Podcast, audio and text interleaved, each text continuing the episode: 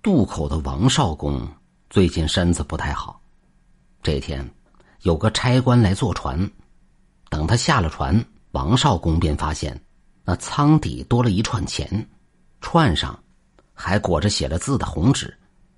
王少公不识字，但也看出这钱是那位差官丢的，于是他追上去喊：“官爷，官爷，钱掉了！”没想到那差官一听，脚步却更快了。王少公身子虚啊，没跑几步竟然昏倒在地。差官听动静不对，回过头见状，只得把王少公背回渡口边歇息处。那正是王少公的家。王少公醒来后，明白是遇上了大好人，忙起身说：“谢官爷救命之恩。”那差官却咧嘴一笑。哈甭谢，我可不是什么善人。差官自称姓李，在衙门当差。他平日为人也算正派，只是生性好赌。这半年来逢赌必输。他今早办差路过灵岩寺，听说寺内的灵镜和尚声名远扬，就想让大师指点迷津。不料灵镜和尚见了他，便道：“你命或不久矣。”不过秋分前后，有场福泽众生的功德，可延寿消灾。只是你未必能活到那时。李差官心里嘀咕：“我一小小差役，有什么福泽众生的能耐呢？”他想到身上还剩三百铜子儿，这钱拿回去也是扔进赌场。再说命都没了，要钱何用啊？于是他就把这三百铜子儿。当成挂资，往功德箱上一放，转身要走。灵镜和尚忙叫住他：“那场功德殊胜，放弃可惜了。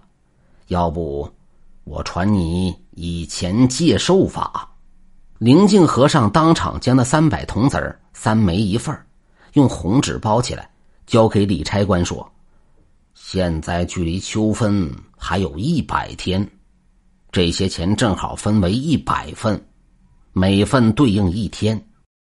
你把这些钱偷偷撒到人多处，有人捡去用了，就等于同意借你一天寿命。李差官一听大叫：“这不害人吗？要借咱也得光明正大，要不这钱就不分了，全用红纸包好，上面写清缘由，说明是借百天之寿。”愿借留下，不愿则丢下，公平啊！灵静和尚闻听，点头称许。但愿凭你善心，铸成此功。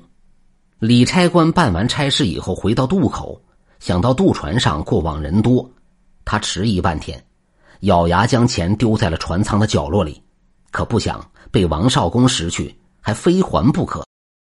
说借。其实是买，三百铜子儿买人家一百天的命，谁肯呢？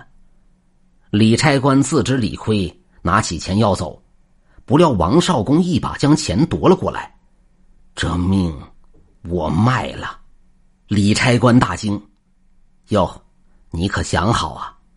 王少公郑重的点头：“我缺钱，多得一点是一点儿。”原来王少公自知身子要垮，眼看船撑不了多久，他就想修座桥，方便两岸百姓。他说：“这些年攒的钱还不够，要是能早点攒够钱，把这桥修好，就算搭上我这条老命，那也值了。”李差官听罢大为钦佩，他寻思半晌，猛拍大腿说：“老哥。”我这三百铜子儿，又能帮得了你什么呢？最近城里钱庄利息高，要不你把钱存到钱庄，三月后取出本息，你再在渡口木化一些，就差不多了。王少公一听，忙从炕角摸出几个小皮囊，交给李差官。今日官爷救我一命，你的为人我信得过，这钱。就拜托你了。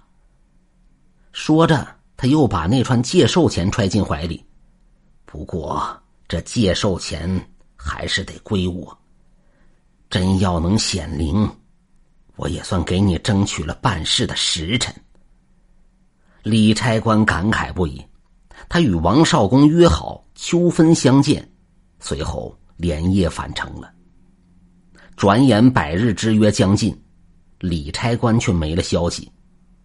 王少公身子骨比预想的更差，眼看不行了。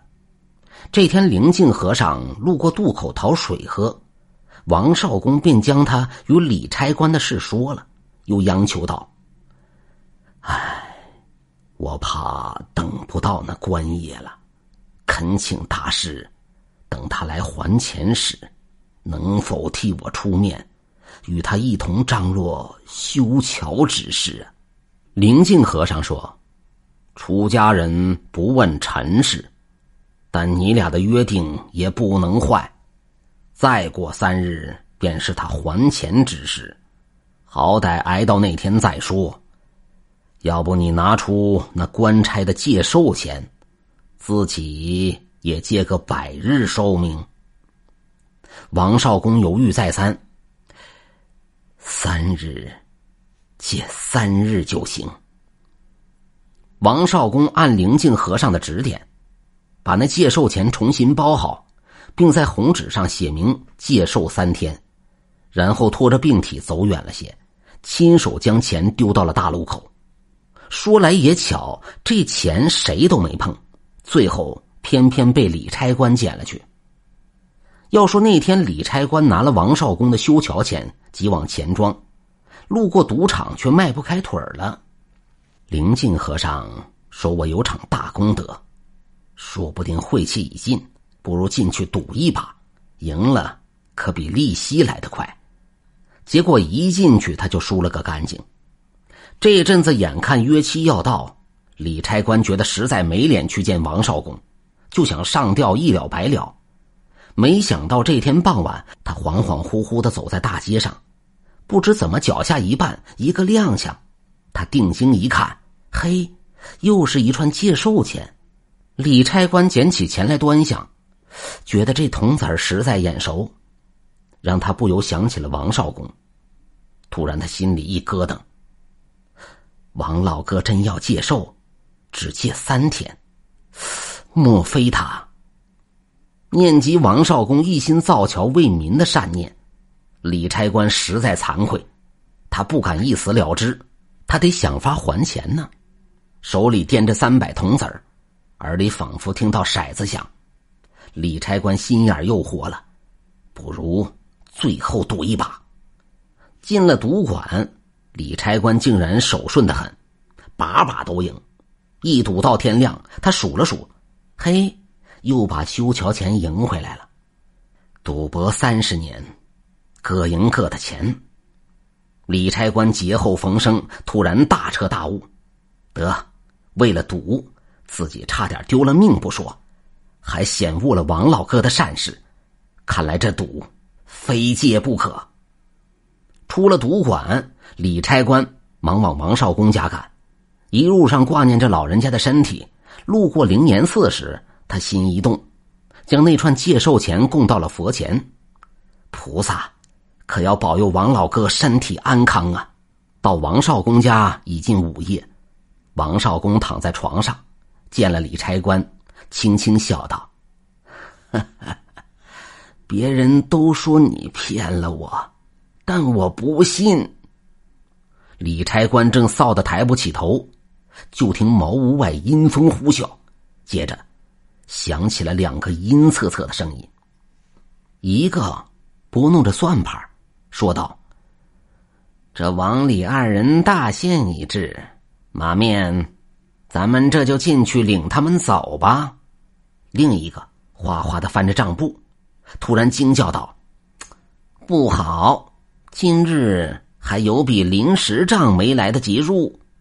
牛头，王李二人的借寿账竟转去那儿了，赶紧回去禀报严军。”王李二人正听得胆战心惊，外面又是月朗风清，没了声响。